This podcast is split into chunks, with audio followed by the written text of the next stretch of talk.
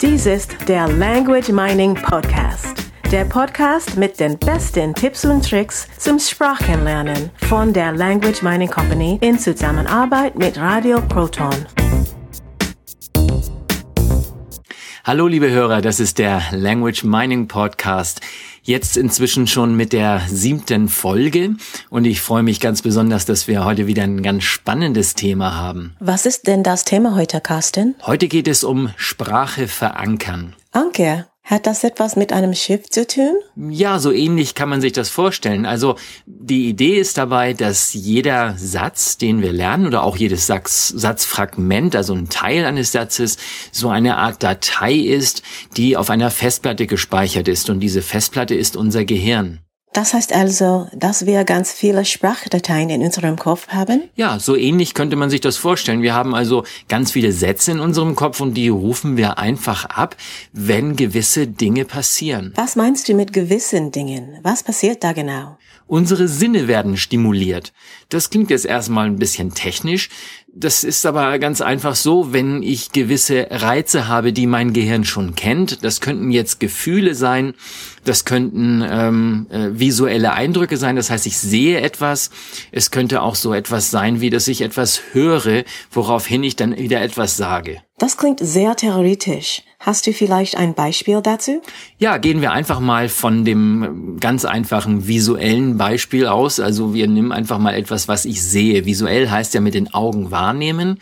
Und unsere Augen sind ja, naja, ich sag mal, die sind ja so ziemlich blöd. Das ist nichts weiter als eine Linse. Da geht Licht rein und dieses Licht geht mehr oder weniger ungefiltert direkt zum Gehirn. Das heißt, diese visuellen Eindrücke werden von meinem Auge wahrgenommen und über Nerven Nerven ans Gehirn weitergeleitet und das Gehirn muss irgendwas damit anfangen. Das klingt immer noch sehr technisch, also bleiben wir mal bei einem ganz einfachen Beispiel. Ich sehe etwas.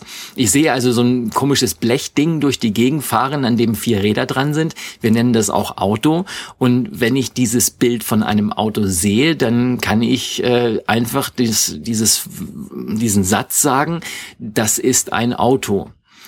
In der Regel sage ich keine einzelnen Wörter. Ich glaube, zu dem Thema machen wir nochmal einen speziellen Podcast, der Unterschied zwischen Wörtern und ganzen Sätzen.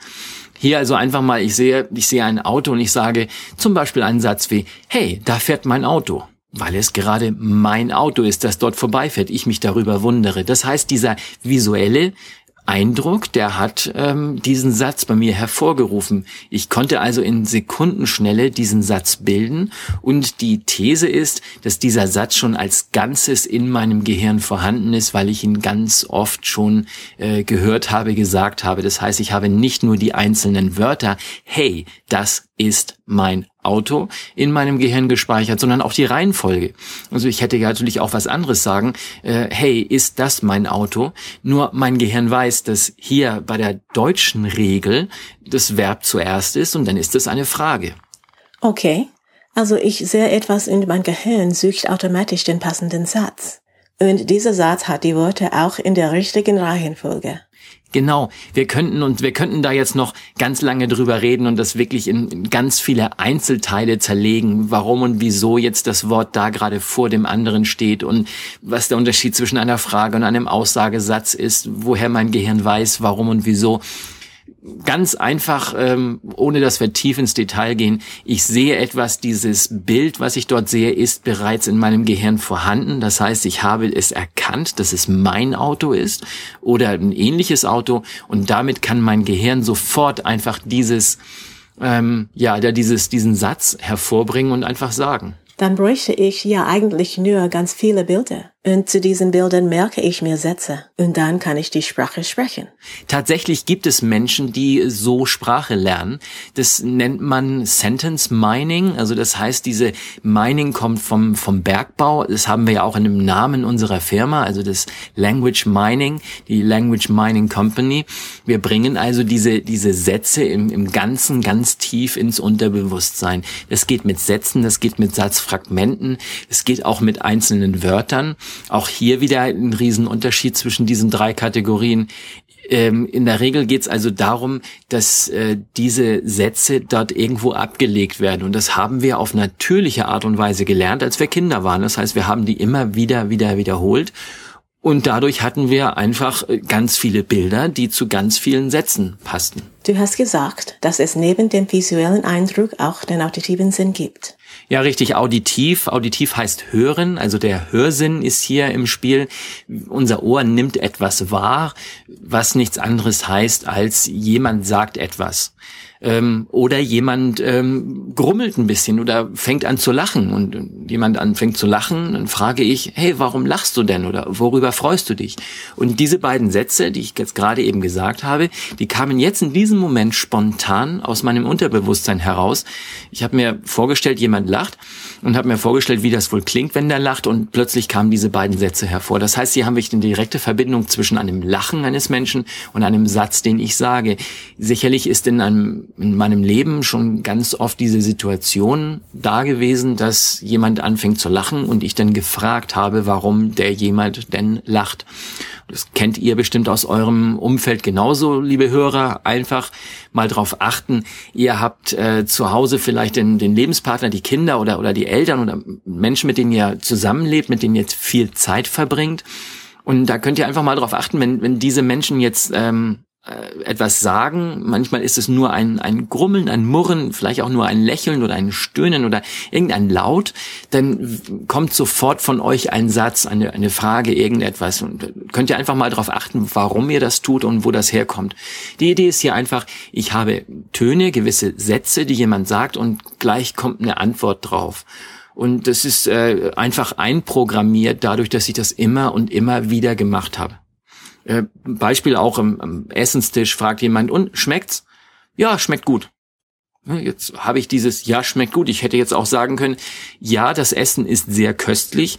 Ähm, oder ich könnte fragen, ja, das hast du gut gemacht. Wie hast du das denn zubereitet und so weiter jeder hat da eine, eine typische Standardantwort auf solche Fragen, die immer wieder auftauchen. Das ist jetzt ganz klar ein auditiver Trigger. Wie kann ich das nützen? Also ich habe ein Bild in meinem Kopf und ich höre einen Satz dazu. Wie kann ich das zum Sprachenlernen nützen? Das ist relativ einfach, denn es ist eine, eine ganz natürliche Art und Weise, mit Sprache umzugehen oder Sprache zu lernen, Sprache zu reproduzieren. Zunächst erstmal diese, diese ganz einfache Vorstellung, dass jedes, jeder Satz, der, den ich gespeichert habe, den ich also spontan sagen kann, den ich fließend sagen kann, dieser Satz ist da irgendwo in meinem Unterbewusstsein gespeichert und der braucht sozusagen einen, einen Anker, also der ist an irgendetwas geankert, an einen Sinn geankert. Und das könnte jetzt, wie wir gerade beschrieben haben, das könnte der Sehsinn sein, es könnte aber auch der auditive Sinn sein.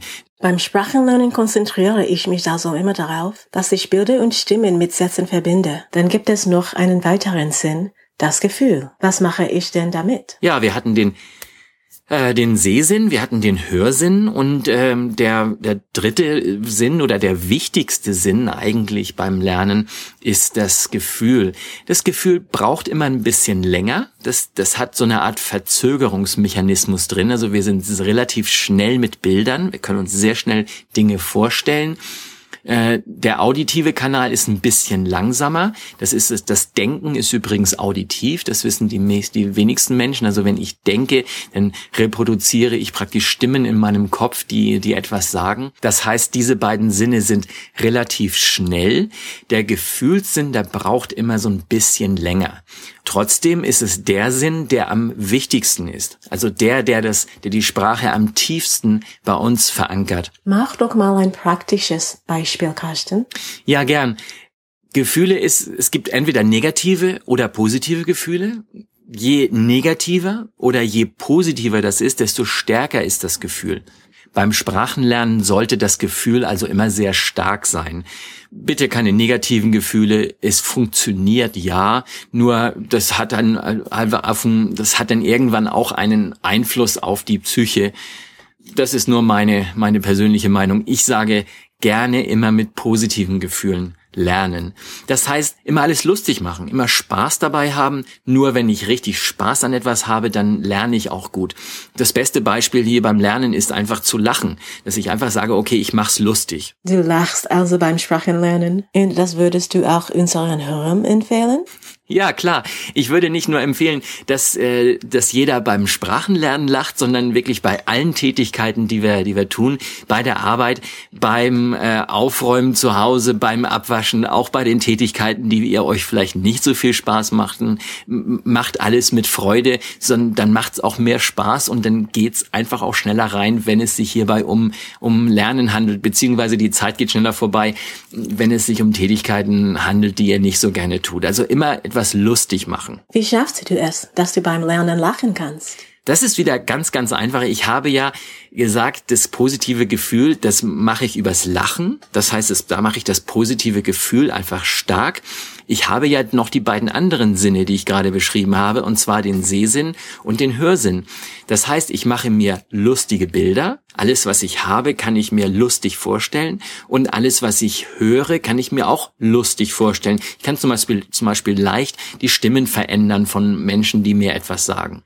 Ich stelle mir vor, der spricht mit so einer Mickey-Maus-Stimme oder er spricht mit einer ganz hohen Stimme oder mit einer tiefen Stimme. Und wenn ich mir das zu den Menschen vorstelle, die diese Sa Sachen sagen, wo ich dann wieder ein Bild von denen habe, macht das natürlich sehr viel Spaß, sich dann vorzustellen, wie jemand so einen Satz sagt, den er so nie sagen würde. Das ist sehr spannend. Ich wiederhole das noch einmal. Du machst dir Bilder. Das heißt, du stellst dir das vor, was du gerade liest. Und wenn du einen Satz liest, dann stellst du dir vor, wie jemand diesen Satz spricht. Dann veränderst du die Bilder und die Stimmen in deinem Kopf, so dass sie lustig werden. Und deshalb fängst du an zu lachen. Ja, und ich glaube, damit sind wir unserem Spruch auch gerecht geworden. Die besten Tipps und Tricks zum Sprachenlernen von der Language Mining Company. Das war es wieder diese Woche. Und äh, nächste Woche geht's weiter mit einem ganz, ganz spannenden Thema. Das war der Language Mining Podcast. Der Podcast mit den besten Tipps und Tricks zum Sprachenlernen von der Language Mining Company in Zusammenarbeit mit Radio Proton. Weitere Informationen finden Sie unter www.languageminingcompany.com und www.radioproton.at.